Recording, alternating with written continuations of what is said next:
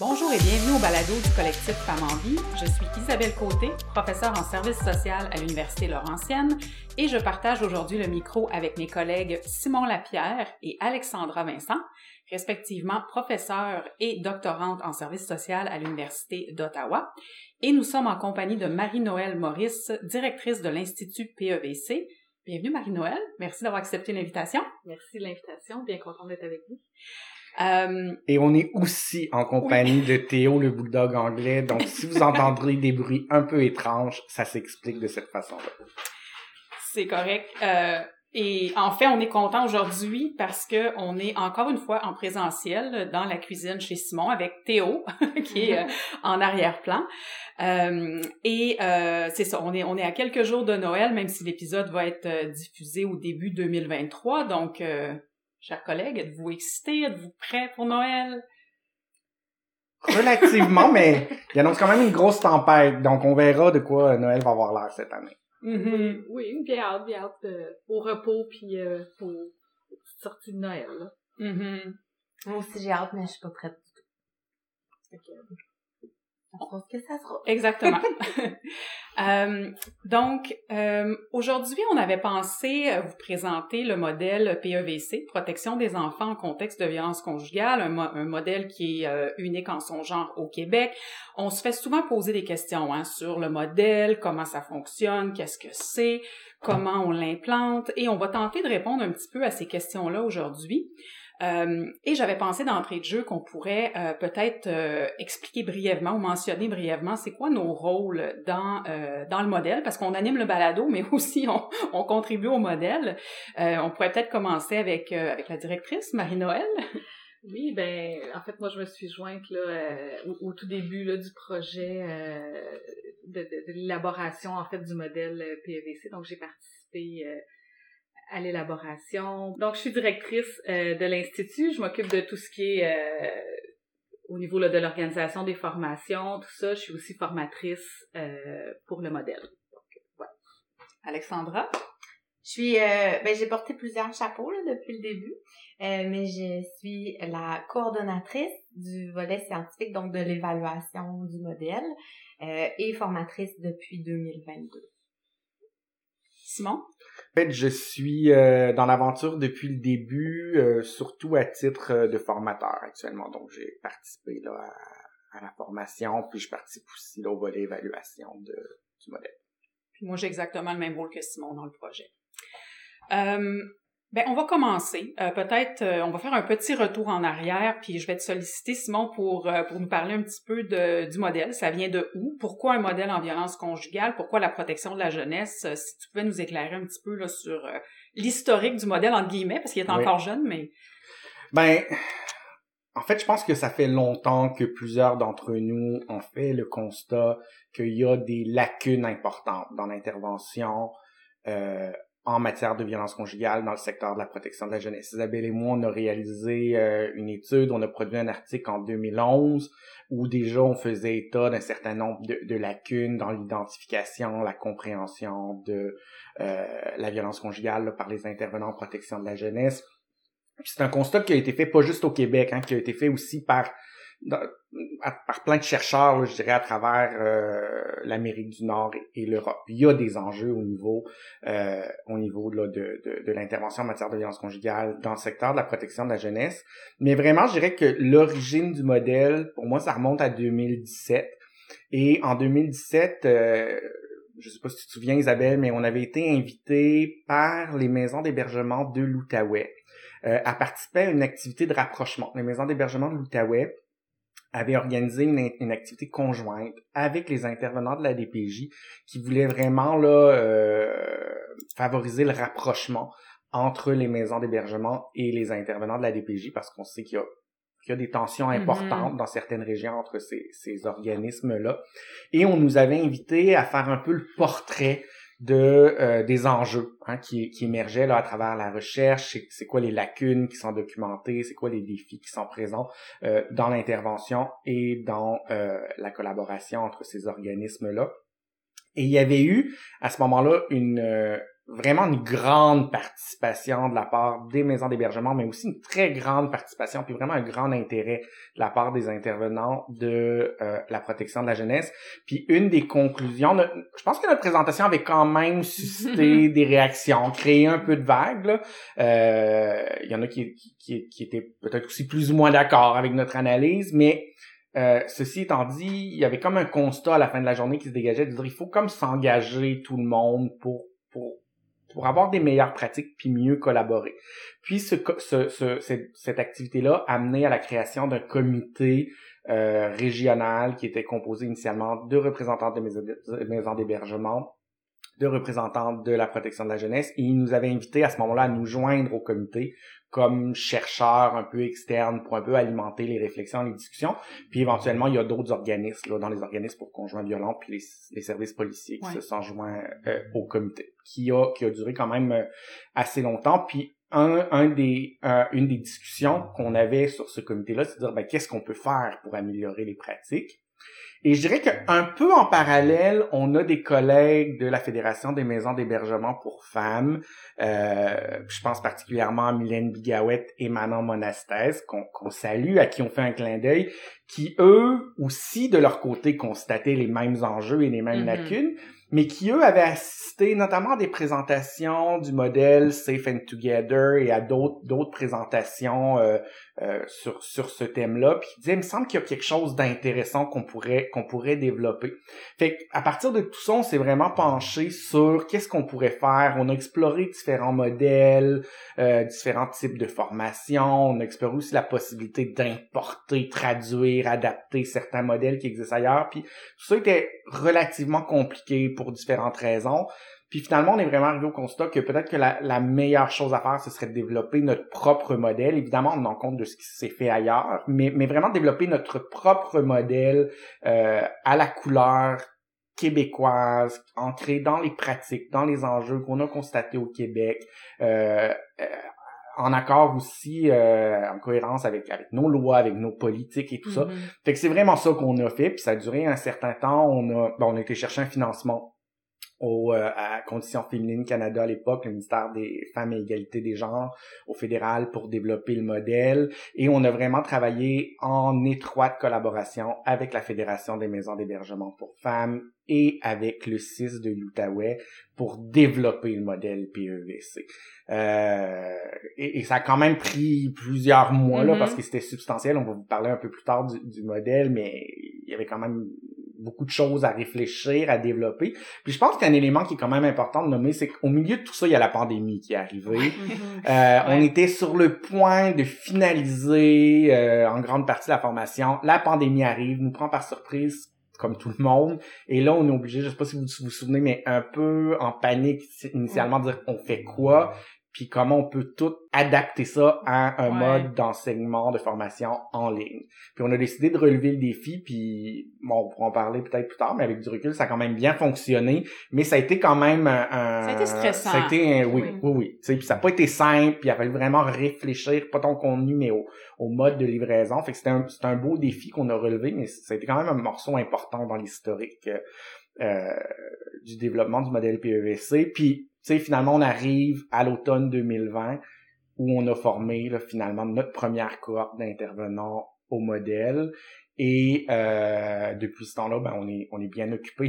Nos agendas sont bien remplis parce qu'on est on l'a implanté à, ce jour dans quatre régions du Québec. On avait trois régions qui faisaient partie du projet pilote financé par Famille Égalité des genres. Donc l'Outaouais, ensuite la capitale nationale, puis l'Estrie. Puis plus récemment, on l'a aussi implanté euh, dans les Laurentides. Et certaines, je pense c'est important de nommer que certaines de ces régions-là, on l'a implanté, mais on continue là, de, de, de, former là, d'autres cohortes et tout ça. c'est un petit, une petite histoire de PEVC.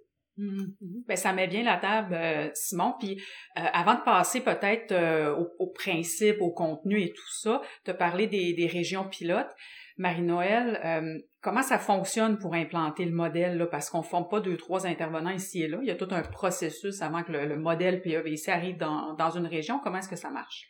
Ben, c'est sûr que le, le, modèle, la façon qu'on l'a réfléchi, la façon qu'on l'a développé, c'est vraiment euh, dans une visée d'une implantation régionale.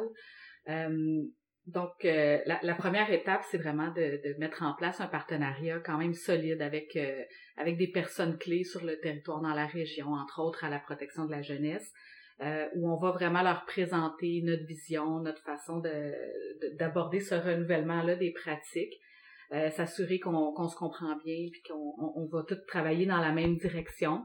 Euh, puis à partir du moment où on s'est entendu puis que ce partenariat-là est en place, ben la première étape, le, en fait le morceau central de l'implantation, ça va être la formation des intervenants de la protection de la jeunesse. Et là, quand on parle intervenant de la protection de la jeunesse, c'est vraiment l'ensemble des équipes. On veut rejoindre le, plus de personnes possible, donc du RTS euh, jusqu'à les réviseurs, euh, les SAC, les intervenantes à l'application des mesures. Euh, j'en oublie, là, mais vraiment, on, veut toucher tout le monde. et cette formation-là, en fait, ce noyau-là de formation, c'est une formation de quatre jours. consécutifs. Donc, c'est un investissement important pour, pour les régions qui choisissent d'implanter le modèle. Et puis c'est important pour nous aussi de pas euh, juste donner la formation puis de laisser tomber les intervenants par la suite. Donc on a réfléchi euh, à la nécessité euh, de mettre en place des communautés de pratique suite à la formation. Donc c'est vraiment ensuite là l'étape suivante, donc d'implanter des communautés de pratique où on va vraiment essayer de, de favoriser les échanges puis les réflexions entre les intervenants formés euh, où on va discuter entre autres des, des défis, des succès qu'ils rencontrent dans l'implantation euh, du modèle. Ces rencontres-là, euh, on les tient là, toutes les six semaines environ là, après la formation. Euh, on a un modèle de communauté de pratique où on a des, des rencontres qui vont être dédiées euh, à la région qui vient d'être formée. Puis par la suite, ben, on vient tout juste là, de, de, développer euh, des communautés de pratique interrégionales euh, où là, le dialogue peut, peut s'élargir entre différentes régions. Puis on a été très content de voir que ça c'est assez dynamique là, comme mm-hmm. communauté de pratique, mm-hmm. puis ça permet des échanges vraiment intéressants. C'était très positif. Très, très, très positif. On pourra en reparler tout à l'heure. Donc ça, c'est vraiment là, les étapes qui concernent la protection de la jeunesse spécifiquement. Mais comme je disais, on a aussi une visée euh, un peu plus régionale. Donc on a aussi une formation qui est dédiée à tous les organismes là, euh, du territoire qui sont susceptibles de travailler euh, avec euh, des familles où il y a une problématique de violence conjugale. pour ces organismes-là, en fait, on organise une formation d'une journée puis normalement, pour les rejoindre, on passe là, par l'étape de concertation, entre autres. Puis il y a vraiment des choix régionaux qui se font, mais normalement, euh, tu sais, les groupes pour conjoints violents, les policiers, euh, CAVAC, CALAX, les maisons d'hébergement, euh, tout le monde est invité. Euh, donc c'est ça, tu sais, on a, on a vu même dans certaines régions là où on invitait des services de garde, des gens du milieu mm-hmm. scolaire. Donc l'idée derrière tout ça, c'est vraiment euh, de parler de, de notre outil d'évaluation, puis que tout le monde sur la, dans la région là, puisse euh, connaître notre outil d'évaluation, puis développer un langage commun, puis une compréhension commune de, la problématique de la violence conjugale. Et finalement, euh, la dernière étape, c'est vraiment d'aller former aussi les avocats du contentieux, euh, ben, dans le fond, pour qu'ils puissent bien soutenir euh, les intervenants de la DPJ quand ils les représentent à la cour, euh, donc vraiment, quand on va former les avocats du contentieux, on veut les amener à comprendre la violence conjugale, ses conséquences de la même façon que les intervenants de la protection de la jeunesse.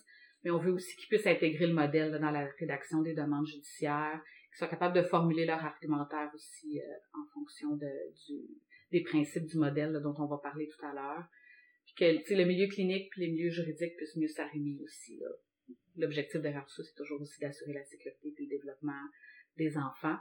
Donc, c'est, c'est à peu près ça, notre processus d'implantation. C'est quand même euh, euh substantiel. Il y a beaucoup de travail, c'est, c'est long, mais c'est de cette façon-là qu'on peut vraiment, par exemple, voir un changement dans les pratiques là, mm-hmm. dans les régions. Ouais. Euh, ben merci Marie-Noël. On voit que c'est quand même toute une tâche d'arriver dans une région. C'est pas quelque chose qui se fait en quelques jours, en quelques semaines. Ça prend quelques mois. Et c'est et c'est toute une tâche de coordonner tout ça aussi. Euh, un gros merci à Marie-Noël pour ça. Oui, absolument. euh, Ben en fait, je pourrais peut-être expliquer un peu là maintenant qu'on a le contexte, euh, je pourrais peut-être expliquer l'objectif du modèle puis les quatre principes euh, directeurs. Donc essentiellement, l'objectif central du modèle, c'est de euh, mettre en place des pratiques qui tiennent compte de la situation de violence conjugale et des conséquences dans la vie des parents victimes et des enfants. Et pour ça, nous, c'est très important dans le modèle que les, dans le fond, on amène les intervenants, les intervenantes à identifier assez rapidement ces situations-là, euh, qui est le parent victime, qui est le parent violent, puis comment le schéma de comportement de ce parent-là engendre des conséquences directes et indirectes sur l'enfant. Euh, quand on pense aux conséquences directes, hein, souvent c'est assez facile. Les intervenantes sont assez bonnes. Tu sais, par exemple, bon, un enfant euh, est dans la pièce quand euh, le parent euh, violent lance lance une assiette puis l'enfant reçoit un morceau, il est blessé. Ça, les intervenantes sont assez bonnes, je pense, hein, pour dire ok, bon, il y a une situation de violence mm-hmm. conjugale, l'enfant a été blessé, donc ça, ça va assez bien. Mais nous, tout le bout qu'on amène dans le modèle, c'est les conséquences indirectes qui passent par les conséquences sur le parent victime. Puis ça, souvent, on y pense pas, puis c'est pas très, très compliqué à documenter, mais il faut, faut savoir comment le faire. Euh, dans les situations de violence conjugale, le parent violent va souvent, par exemple, isoler le parent victime. Donc ça, ça veut dire que c'est un enfant qui est possiblement privé de ses grands-parents, qui est possiblement privé d'opportunités de socialisation. Euh, c'est quand même significatif, même si c'est indirect. Euh, même chose avec le contrôle financier très, très présent euh, dans presque toutes les uh-huh. situations de violence conjugale. Mm-hmm. Mais un parent violent qui contrôle les finances du parent victime, ben c'est un enfant qui peut être privé au niveau financier de plusieurs choses. Fait que c'est vraiment comment on va documenter ces situations-là en contexte euh, de violence conjugale. Et pour actualiser cet objectif-là, en fait, de, de, bien tenir compte de, la, situation de violence conjugale et des conséquences euh, sur l'enfant, on a formulé quatre principes qui, qui guident nos pratiques. Le premier principe du modèle, ça va être d'assurer la sécurité et le développement de l'enfant. Puis on dit toujours hein, que on fait pas de compromis là-dessus. Mm-hmm. Mm-hmm. C'est prioritaire, sécurité et développement, c'est toujours notre priorité en intervention. Le deuxième principe, ça va être de favoriser la participation de l'enfant, et ça, euh, on n'a pas vraiment vu ça ailleurs, hein, dans d'autres modèles. Je pense que c'est propre à notre modèle. Mm-hmm. Ouais. Euh, fait qu'on veut que l'enfant soit cru, validé, consulté et entendu à toutes les étapes du processus. Et on va aussi développer, on encourage les intervenantes à développer un scénario avec l'enfant, même s'il est très jeune, en collaboration avec, euh, avec l'enfant. Puis, de, favoriser la participation de l'enfant, ça ne veut pas dire qu'on va toujours prendre les décisions qui vont dans le sens de ce que l'enfant va nous demander, par exemple. C'est sûr que si l'enfant nous dit, par exemple, que il veut aller chez son père en fin de semaine, puis que euh, puis qu'on estime pour, toutes sortes de raisons parce que la maison est plus grande parce que c'est son quartier parce que peu importe c'est sûr que c'est rare que les enfants le demandent mais des fois ça arrive euh, ben peut-être qu'on va dire le père il est trop dangereux puis on peut pas mm-hmm. accepter la décision de l'enfant fait qu'on va on va l'écouter on va on va écouter qu'est-ce qu'il a à nous dire, puis on va lui expliquer pourquoi on prend une décision qui est haute. je pense que c'est vraiment ça qui est important. C'est d'expliquer, puis tu sais, en violence conjugale, on a remarqué que des fois, les intervenantes euh, tournent un peu autour du pot. Ils veulent pas trop parler de violence, ont peur de parler contre le père, mais nous, on les encourage à, nommer les choses parce que les enfants, ils savent ce qui se mm-hmm. passe. Mm-hmm. Euh, donc, euh, donc c'est ça pour, pour le deuxième principe. Le troisième principe, ça va être de travailler en alliance avec le parent victime. Parce que historiquement, on a blâmé beaucoup les mères pour, euh, en gros guillemets, là, exposer leur enfant à la violence conjugale. Nous, dans le modèle, on va favoriser la création de l'alliance avec le parent victime, parce que c'est un parent qui qui vit dans un contexte de violence, qui a besoin d'être appuyé, soutenu. C'est la meilleure source de réconfort pour l'enfant et c'est, on le dit aux intervenants, c'est votre meilleure source pour aller documenter ces situations-là. Tu sais, fait créer l'alliance plutôt que de blâmer. Et ça, ça demande quand même un, ce qu'on appelle un shift idéologique, là, parce que c'est, c'est souvent là, hein, des fois que ça accroche un petit peu, c'est comme, oui, mais la mère est responsable. Ben non, il faut, c'est le parent violent qui est responsable. Donc, euh, puis on donne plusieurs stratégies dans la formation sur comment créer l'alliance, comment on la maintient, euh, et comment aussi élaborer un scénario de protection avec ce parent-là. Et finalement, notre quatrième principe, c'est la responsabilisation du parent violent parce que c'est ce parent-là qui est responsable de la situation de compromission. Ça veut dire qu'on va travailler avec lui, on va le recentrer dans son rôle parental, on va le recentrer sur les impacts de ses comportements sur l'enfant, puis on va exiger certaines choses avec ce parent-là. On va exiger, entre autres, qu'il s'engage dans une démarche de responsabilisation. euh, et, et, pas du n'importe quoi là. Mhm. On en parle souvent dans la formation. Il faut que ça soit une démarche de responsabilisation en violence conjugale. Et on, on dit aux intervenants que quand ils travaillent avec ce parent-là, ils travaillent avec une des clientèles avec lequel c'est plus difficile de, de transiger. Fait qu'on leur donne toutes sortes de stratégies sur comment vous pouvez les engager, euh, s'ils deviennent agressifs dans les rencontres, comment vous pouvez les recentrer, s'ils sont absents, qu'ils retournent pas vos appels, qu'est-ce que vous faites? Puis euh, l'objectif, c'est vraiment d'amener ces parents-là à, à, se mobiliser pour, euh, pour changer. Ça fait un tour rapide de nos principes. Euh, Marie-Noël, maintenant, comment ça s'articule dans la formation? Ça a l'air de quoi ce quatre jours-là? Ouais, ben écoute, on a les deux premières euh, les deux premières journées où on va vraiment se concentrer sur l'identification puis l'analyse des situations de violence conjugale. Donc vraiment au jour 1 là, on se concentre sur ce qui se passe entre les deux parents. Euh, donc comment on peut documenter euh, le schéma de comportement du parent violent puis les conséquences que ça amène chez le parent victime. au départ, on avait on a aussi ajouté un module qui qui était pas là au départ euh, qui est vraiment euh, où on donne des éléments là, aux intervenants sur comment bien distinguer le conflit de séparation puis la violence conjugale. Euh, C'était un besoin là, qui ressortait dans les premières cohortes là, de, de pouvoir euh, être outillé à ce niveau-là. Et même le même le premier tour de table. Oui. Ça ressortait souvent ah comme un besoin. Oui, effectivement. Fait qu'il a fallu, euh, c'est un bon exemple de où on s'est adapté rapidement. C'est un gros, ben, même chez nous, ça c'est, euh, mais, mais oui, c'est un gros morceau pour eux, cette distinction-là, ou cette difficulté-là de distinguer le conflit de séparation puis la violence post-séparation. Mm -hmm. Oui, effectivement. Euh, et puis on pousse un peu plus loin aussi, donc on donne euh, vraiment des éléments là, sur la violence post-séparation, puis quelques quelques éléments là, à prendre en compte là, dans une analyse, entre autres, du risque homicidaire. On sait que c'est euh, c'est quelque chose qui, qui est présent, on en entend beaucoup parler dans les médias, donc euh, de, s'assurer que, que, que, ça reste euh, en tête pour les intervenants. Donc ça, c'est vraiment pour notre première journée. Au jour 2, ben, on va davantage aborder les conséquences euh, de la violence conjugale sur les enfants, sur le fonctionnement familial. Euh, bon, comme Isabelle disait, là, on, on, il y a les conséquences directes, des conséquences un peu plus indirectes qui vont passer, entre autres, là, par les, le fonctionnement familial, les, les, conséquences sur le parent victime, euh, et aussi les conséquences qui sont en lien avec la réponse aux besoins de l'enfant. Donc, tous ces outils-là, ça permet aussi aux intervenants là, de pouvoir documenter, euh, entre autres, les situations où les enfants sont pas en mesure peut-être de, de, de, parler ou de verbaliser euh, ce qu'ils vivent à la maison. Euh, donc, voilà. Euh, un coup que tout ça est bien, est bien articulé, bien compris, on va aussi s'attarder aux situations un peu plus complexes. On le sait, les situations de violence conjugale, c'est pas toujours euh, les plus simples dans lesquelles travailler.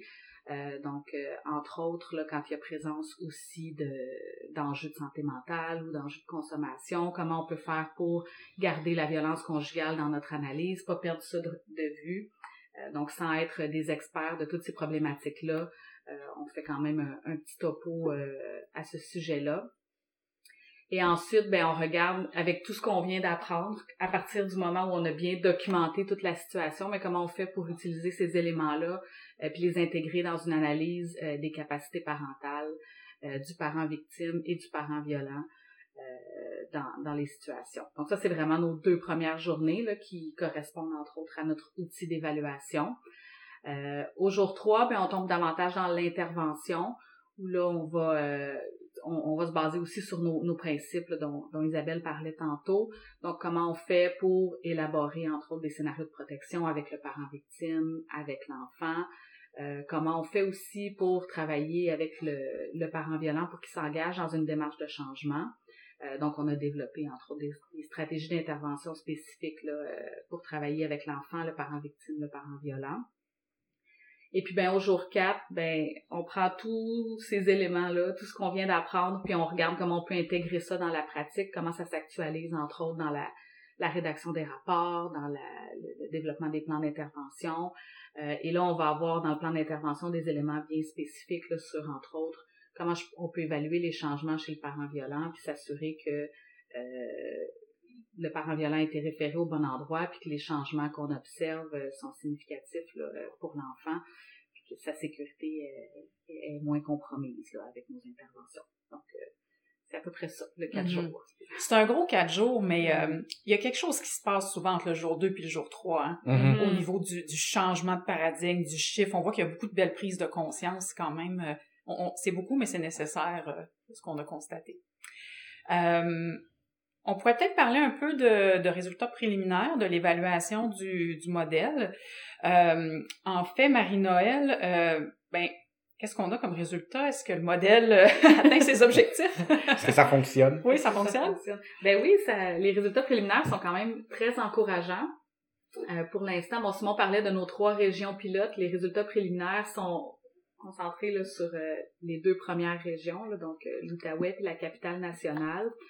Euh, bon, on n'a pas tout évalué, on n'a pas euh, tout évalué les données là, qu'on a qu'on a récoltées, mais entre autres pour ce qui est du sentiment de compétence des intervenants, ce qui ressort, c'est que les intervenants considèrent qu'après la formation, ils sont euh, ils se sentent beaucoup plus compétents, entre autres pour dépister euh, la violence conjugale. C'est quelque chose qu'on peut observer aussi, nous, quand on, on anime les communautés de pratique, euh, de voir que les intervenants euh, parlent davantage d'un schéma de comportement, qui ont des Mhm. descriptions vraiment plus détaillées euh, de ce qui est observé. Euh, on n'entend plus vraiment des formulations comme euh, Oh, on a un parent qui exerce de la violence psychologique, donc on va avoir des, euh, des citations, des, des faits beaucoup plus concrets qui permettent de mieux euh, comprendre le quotidien là, dans, dans lequel les enfants vivent. Donc ça, c'est un, un premier, un premier aspect du sentiment de compétence. Euh, un autre, quelque chose qui ressort aussi puis qui, qui est un effet significatif du modèle, c'est dans l'intervention, entre autres auprès euh, du parent victime. Le travail en alliance, euh, c'est beaucoup plus présent après la formation. Euh, puis ce que les intervenants nous disent, c'est que ça facilite vraiment beaucoup leur travail là, de, de mettre en place là, une relation qui est plus en alliance. Euh, il y a même là, des intervenantes qui nous disent qu'après des, des, des petits changements bien simples dans la façon de, de nommer les choses, de dire qu'on on attribue la responsabilité aux parents violents, ils ont vu des, des changements là, importants dans la collaboration euh, du parent victime. Donc ça, pour nous, c'est c'est quand même un, un résultat qui est vraiment intéressant. Ce qui est, ce qui, ce qui est super aussi, c'est de voir que quand on quand on sonde à nouveau les, les intervenants formés six mois après la formation, mais ces résultats-là sont toujours significatifs. Donc, ils, sont, ils sentent Mhm. vraiment que euh, la formation là, euh, les a aidés à se sentir plus compétents là, pour, pour dépister puis intervenir dans des situations de violence conjugale. C'est le fun de voir que ça se maintient après six mois quand même. Là. Ouais, Mhm. ouais, ouais. Pour nous, c'était vraiment un- parce qu'il y a toujours, bon, il peut y avoir l'effet de tout de suite après la Ouais. formation, on, on, on se sent, euh, on se sent blindé, on, on, est confiant, mais ça passe le test là, de, du terrain puis que ça, ça, ça se maintienne, c'est vraiment euh, intéressant. Euh, pour ce qui est des habiletés d'intervention, ben avant, après la formation, on, on, on mesure certaines choses là, à l'aide d'une mise en situation, entre autres. Euh, puis ce qu'on voit en fait, c'est que la, la formation aide vraiment les, les intervenants à euh, identifier davantage de manifestations de violence et de contrôle. Euh, et puis des choses peut-être plus subtiles qu'ils n'identifiaient pas au départ. Euh, puis comme je le disais, on a moins de généralité, puis beaucoup plus de descriptions de comportements précis, entre autres euh, des, des comportements de, de micro-réglementation, euh, tout ça. Et les intervenants utilisent beaucoup plus de citations aussi pour rapporter les paroles euh, du parent violent. Euh, donc ça, c'est quelque chose, c'est des effets qui sont vraiment significatifs puis qui sont forts, là, donc qu'on a mesuré. Euh, les participants identifient aussi beaucoup plus de stratégies de protection qui sont mises en place par le parent victime. Euh, puis des stratégies aussi qui sont plus larges. Donc, c'est plus juste comme stratégie de protection de dire, par exemple, que le parent victime a appelé les policiers ou a quitté le parent violent, euh, mais on a beaucoup plus de stratégies qui ressemblent davantage à appliquer un scénario de protection, confronter le père ou être capable de rassurer l'enfant. Euh, donc ça aussi, puis ça fait partie de, de, de ce qu'on veut mettre en place parce que ça favorise le travail en alliance avec Mhm. le parent victime, tout ça. Donc ça, c'est un résultat aussi vraiment intéressant. Euh, pour ce qui est des conséquences, ben ça aussi c'est assez significatif de voir qu'ils peuvent identifier euh, beaucoup plus de conséquences qui sont en lien avec la réponse aux besoins de l'enfant. Donc plus seulement des conséquences là, directes et observables, mais que les conséquences sont, sont plus détaillées, sont sur un, un spectre plus large. Euh, donc on, peut- ça, ça leur permet aussi d'avoir des informations, même si l'enfant n'est pas en mesure de, de s'exprimer euh, ou, qui refusent d'aborder la situation, entre autres. On voit aussi, euh, et ça c'est quelque chose qu'on est content de, de, voir, un changement dans les attentes envers le parent violent, donc des mm-hmm. attentes qui sont beaucoup plus axées sur la responsabilisation. Euh, par contre, ça amène un, il y a un contrepoids parce que bon parfois on se rend compte que les services euh, dont on aurait besoin sont pas toujours disponibles dans toutes les régions euh, donc ça amène certains défis mais, mais quand même, de voir que euh, il y a une volonté, il y a une volonté, mm-hmm. puis qu'on exige des choses beaucoup plus précises là euh, aux parents violents. Euh, ça c'est très positif. Puis pour ce qui est du parent victime, ben on, on remarque qu'ils sont beaucoup plus dans l'élaboration puis dans la réalisation de scénarios de protection, de davantage travailler en alliance plutôt que de blâmer le parent victime là, pour l'exposition de l'enfant à la violence conjugale. Donc tout ça, euh, on n'aurait pas pu espérer mieux. C'est mm-hmm. vraiment ce qu'on voulait voir avec euh, avec cette formation là. Euh, puis finalement, ben dans un, dernier euh, un dernier résultat là, dans ce qu'on a analysé jusqu'à présent qui qui nous a vraiment fait plaisir, c'est de voir que quand on demande aux intervenants s'ils trouvent que ce modèle-là est pertinent pour atteindre les objectifs qu'on s'était fixés, ben les résultats sont sont vraiment là, au-delà de nos espérances. Le modèle leur permet vraiment d'assurer la sécurité puis le développement des enfants, de formuler des objectifs d'intervention des recommandations qui vont tenir compte de la violence, de, ses conséquences, euh, puis aussi d'identifier, comprendre la violence conjugale, puis les conséquences que ça a dans la vie des enfants. Euh, c'est des résultats qui sont vraiment euh, très parlants, là, au-dessus de 90% là, pour, pour chacun de, de ces, de ces objectifs-là. Et ce qui est encore une fois intéressant, c'est que ça se maintient six mois plus tard, mais c'est aussi euh, c'est aussi fort. Donc le modèle est toujours considéré comme euh, pertinent. Puis on voit aussi dans dans, dans les commentaires qu'on reçoit là, euh, dans, dans, dans nos formulaires d'évaluation que c'est quelque chose qui parle beaucoup aux intervenants puis que ça leur permet de rehausser leurs services, leurs interventions, puis que ça peut avoir un impact concret sur leur pratique. Donc on est très heureux de ça très prometteur et encourageant. Mm-hmm. Euh, J'essaie de, tu sais, je me rappelle euh, quand on a monté, ça a pris quoi à peu près un an et demi quand on a monté le modèle. je me rappelle toutes les discussions qu'on a eues entre nous sur qu'est-ce qu'ils vont dire quand on va leur parler d'alliance avec le parent victime, de responsabilisation, de schéma de comportement. Euh, est-ce qu'ils est-ce qu'ils vont entériner notre lecture? Est-ce qu'ils vont être prêts à faire le chiffre qu'on leur propose, qui est quand même gros. Ça paraît pas, mais c'est quand même gros ce qu'on leur demande de faire. Euh, et, on avait beaucoup d'appréhension. comme, c'est ça, est-ce qu'ils vont accepter, est-ce qu'ils vont résister, est-ce qu'on risque d'avoir des réactions, est-ce que, puis on était prêt à, peu près tout. Mais euh, Simon, euh, après avoir implanté et donné quand même plusieurs formations, euh, peux-tu nous parler un peu de la réception qu'on a eue dans les quatre régions? Ben c'est drôle parce que moi aussi je me souviens qu'on appréhendait vraiment les réactions mm-hmm. puis la résistance, puis qu'on s'était préparé aux, aux pires questions puis aux pires réactions puis c'est comme juste jamais arrivé finalement. Puis au contraire, on a vraiment vu un, enthousiasme vraiment important chez la, très très grande majorité des participants. Puis tu sais, je pense que je dis pas qu'il n'y a pas eu de résistance, il y en a toujours un peu chez certains intervenants, mais mais jamais jamais de l'ampleur qu'on l'avait anticipé et, loin de là. Puis je pense que tu sais, ça s'explique un peu de différentes façons dans la mesure où euh, ben, ils font face à des enjeux. On le voit quand on les forme, que leur job est pas facile, puis que c'est des situations complexes, puis c'est des situations lourdes, puis c'est des situations stressantes, puis il y a toujours le spectre de, de, de des, des, homicides, puis des féminicides, puis de la situation de B sur laquelle c'est c'est penché la, la commission Laurent, puis c'est une job qui est pas facile, puis ces situations-là où il y a de la violence conjugale sont particulièrement pas faciles, puis posent des défis particuliers. Fait que je pense qu'on vient comme leur donner des outils puis de l'espoir. Fait qu'on n'est pas tant dans les critiquer par rapport à ce qu'ils font, mais vraiment de leur proposer des choses. Puis c'est des choses qui font du sens puis qui fonctionnent. Mm-hmm, fait que ça, mm-hmm. ça leur euh, ça leur met pas un poids, un poids supplémentaire sur les épaules. Hein, au contraire, on mm-hmm. leur donne comme des, des choses concrètes qui fonctionnent. Puis je pense qu'on a vraiment aussi, quand on a eu, euh, on a monté la, la formation, on a vraiment eu le souci de dire allons-y pour quelque chose de simple. On veut mm-hmm. pas, on veut qu'il y ait l'analyse, qu'ils comprennent, mais on veut pas des outils compliqués qui vont prendre du temps, qui vont être lourds. Puis on, est, on a vraiment été pour la simplicité. Puis on a vraiment aussi monté la, formation une pierre à la fois. Hein. On s'est dit, mm-hmm. faut pas, faut mm-hmm. pas rusher. Il faut vraiment comme une première pierre, l'intégration. Après ça, on en rajoute une autre, on en rajoute une autre. Puis je pense que ça, ça fait que ça fonctionne bien parce qu'on on y va une étape à la fois, puis, puis ils ont le temps d'intégrer, même si au global, ce qu'on leur demande, c'est quand même un, shift important. Fait sais, globalement, on voit que, que ça fonctionne, qu'ils s'enthousiasment. Puis moi, personnellement, ce qui m'épate toujours lorsqu'on donne euh, la formation au modèle, c'est, c'est le...